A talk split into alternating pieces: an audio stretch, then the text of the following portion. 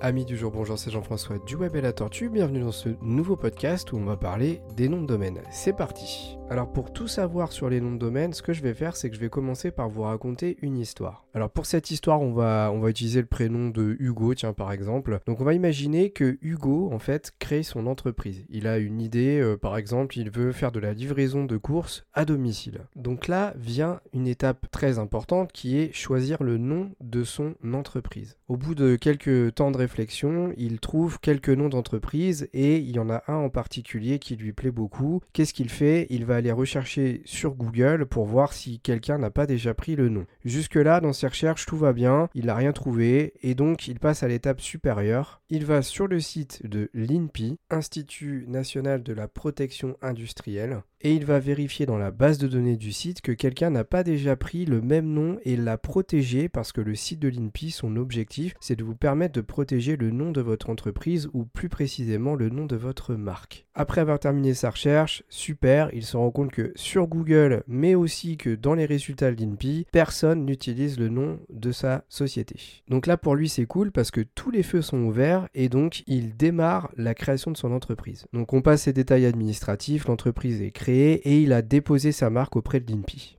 Quelques mois plus tard, les affaires ont bien tourné, il a un peu de trésorerie et il décide de faire concevoir un site internet. Et c'est là où je vais pouvoir commencer à vous parler du nom de domaine. Donc Hugo contacte une agence web qu'il connaît bien, il a quelqu'un de son réseau qui lui a parlé de l'agence, il a eu des bons échos. L'agence web lui fait un devis qu'il valide quelques semaines plus tard. L'agence web commence donc à travailler et là Hugo a un coup de téléphone du patron de cette agence web. Après une discussion, Hugo raccroche, il est dépité. Il vient d'apprendre une très mauvaise nouvelle, malgré des recherches sur Google et une vérification dans la base de données de l'INPI et un dépôt de marque, il apprend qu'il a oublié une étape fondamentale. Il ne le savait pas, mais le site internet a besoin d'un nom de domaine pour pouvoir exister et avoir une adresse. Malheureusement, l'agence web vient de lui apprendre que cette adresse possédant le nom de sa société avait déjà été réservée par quelqu'un d'autre. Alors on va mettre un petit peu l'histoire en pause et on va un peu parler du nom de domaine. Alors le nom de domaine, qu'est-ce que c'est? C'est quelque chose que vous utilisez tous les jours sans le savoir. Pour prendre un petit peu plus de hauteur, quand vous allez sur Google pour faire une recherche et que vous cliquez sur un des liens des résultats, vous arrivez sur un site internet. La plupart du temps vous fonctionnez comme ça, mais parfois il vous arrive de taper directement l'adresse du site que vous connaissez par cœur. On va prendre l'exemple du site de Google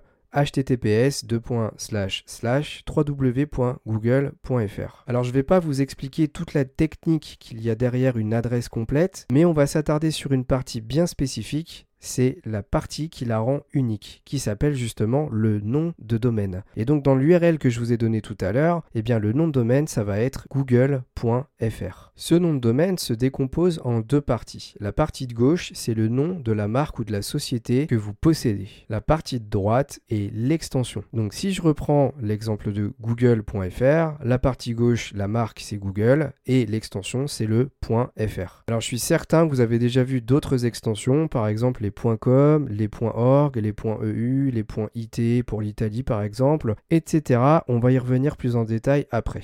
Et donc ce que vient d'apprendre Hugo, c'est que le nom de sa marque associé à l'extension .fr et .com avait déjà été prise par quelqu'un d'autre. Vous l'avez donc compris, en fait, Hugo aurait dû aller un tout petit peu plus loin lorsqu'il a fait les recherches de nom de son entreprise. Il aurait dû donc faire une recherche sur Google, aller vérifier la disponibilité de sa marque auprès de l'INPI, mais également aller vérifier la disponibilité de son nom de domaine. Mais du coup, comment on fait? Eh bien en fait, les noms de domaine sont tous réservables et donc on peut aller vérifier leur disponibilité via des hébergeurs. Alors ce sera le sujet d'un autre podcast, l'hébergement, mais pour faire simple, l'hébergeur va vous louer des espaces de stockage pour rendre votre site internet accessible de partout. Ces espaces de stockage sont sur des serveurs. Mais la deuxième principale fonction d'un hébergeur, c'est de vous permettre de vérifier la disponibilité et aussi de réserver un nom de domaine. Voici quelques exemples d'hébergeurs connus OVH, One One Yonos, O2 Switch, Gandhi, Amen, Hostinger, etc.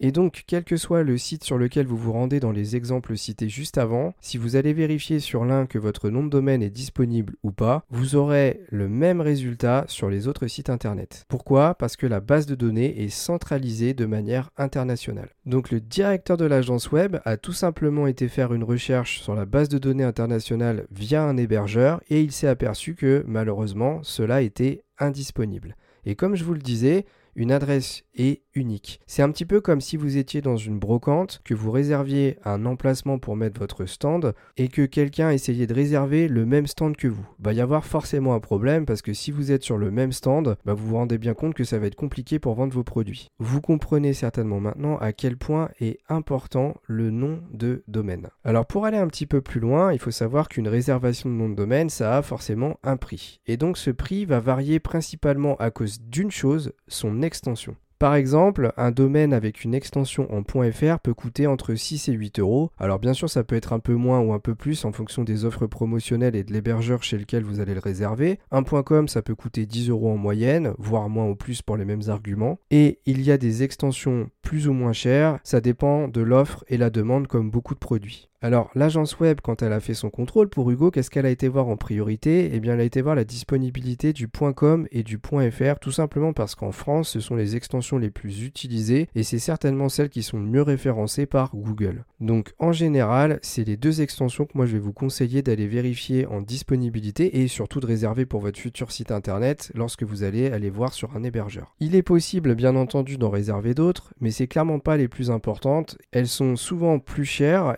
et comme dit juste avant, Google a parfois plus de mal à les indexer, bien que ce soit un critère de moins en moins critique pour le référencement. Si on revient à l'histoire d'Hugo, il lui reste quelques solutions, mais je vais pas vous mentir, il est un petit peu en galère. Première solution, changer le nom de domaine, rajouter des lettres et des caractères. Ça va me permettre de vous expliquer ce qu'on peut mettre dans un nom de domaine. Donc dans un nom de domaine, on ne peut mettre que des lettres et des chiffres séparés par des traits d'union, le tiret du 6. On ne peut pas mettre d'espace. A noter qu'il est fortement déconseillé parce que c'est compatible par endroit de mettre des accents. Donc il faut mettre des lettres sans accent, sans caractères spéciaux, des chiffres et des traits d'union, voire coller les mots les uns aux autres. Donc si on reprend l'exemple d'Hugo, imaginons que sa société soit ma société, donc son nom de domaine serait ma-société.fr ou .com, il va pouvoir essayer d'aller vérifier la disponibilité de ma-société.com et .fr. Bon, pas de chance, hein, l'agence web elle est professionnelle, forcément elle s'y connaît et elle avait déjà été vérifiée ce cas de figure. Donc l'autre solution, ça va être de rajouter un chiffre spécifique ou une lettre ou quelque chose qui va démarquer le nom de domaine. Par exemple, le numéro du département dans lequel il intervient. L'autre solution serait de prendre des extensions moins reconnues, mais avec les inconvénients que j'ai cités tout à l'heure. Ensuite, d'un point de vue juridique, il pourrait éventuellement tenter d'attaquer l'entreprise puisque comme je vous l'avais dit tout à l'heure, Hugo a déposé sa marque auprès de l'INPI. Il a donc une preuve administrative qu'il était propriétaire de ce nom et qu'il peut donc interdire à quelqu'un de l'utiliser. Mais là, il y a un autre problème, ce sont les frais juridiques. Car si l'entreprise en face, elle, n'a pas peur et qu'elle a des moyens de se défendre, eh bien Hugo va être obligé d'entamer des démarches juridiques qui vont lui coûter certainement beaucoup plus cher que s'il réservait un autre nom de domaine, puisque pour rappel, un nom de domaine FR c'est environ 8 euros et un .com 10 euros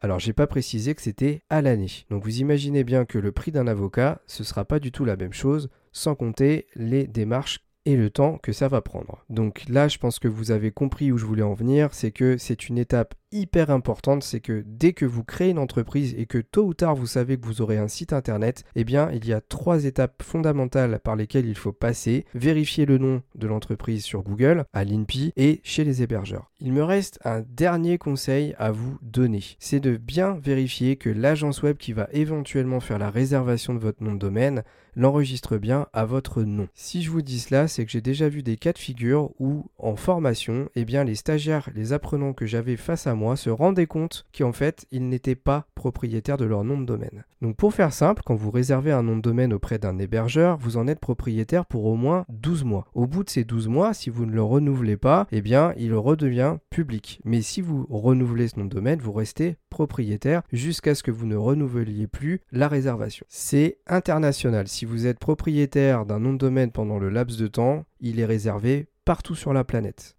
Pour faire cette réservation, vous remplissez une fiche avec le nom de votre entreprise, vos noms, prénoms, adresse, etc.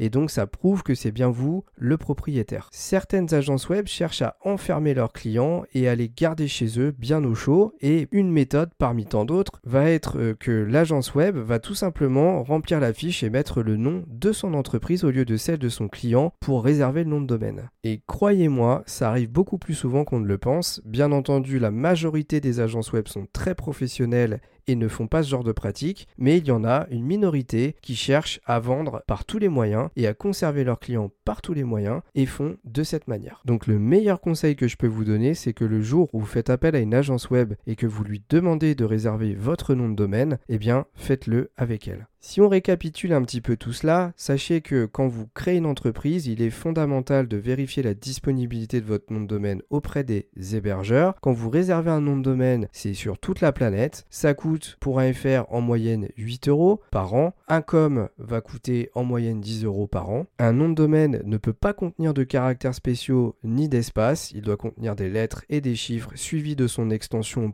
.fr, .com, .org, etc. Et une dernière chose que je n'ai pas précisée, c'est que bien entendu, vous pouvez en réserver plusieurs, puisqu'un site internet peut être rattaché à plusieurs adresses en même temps. Voilà, j'espère ne rien avoir oublié dans toutes ces explications, j'espère que ça vous aura plu et surtout que ça aura été clair. Merci pour votre écoute et dans un prochain podcast, je vous parlerai des hébergeurs ou plutôt des serveurs qui vous permettent d'héberger votre site. N'oubliez pas de mettre 5 étoiles si c'est possible, de vous abonner à nos autres réseaux sociaux et moi je vous dis à la prochaine pour un nouveau podcast du Web et la Tortue.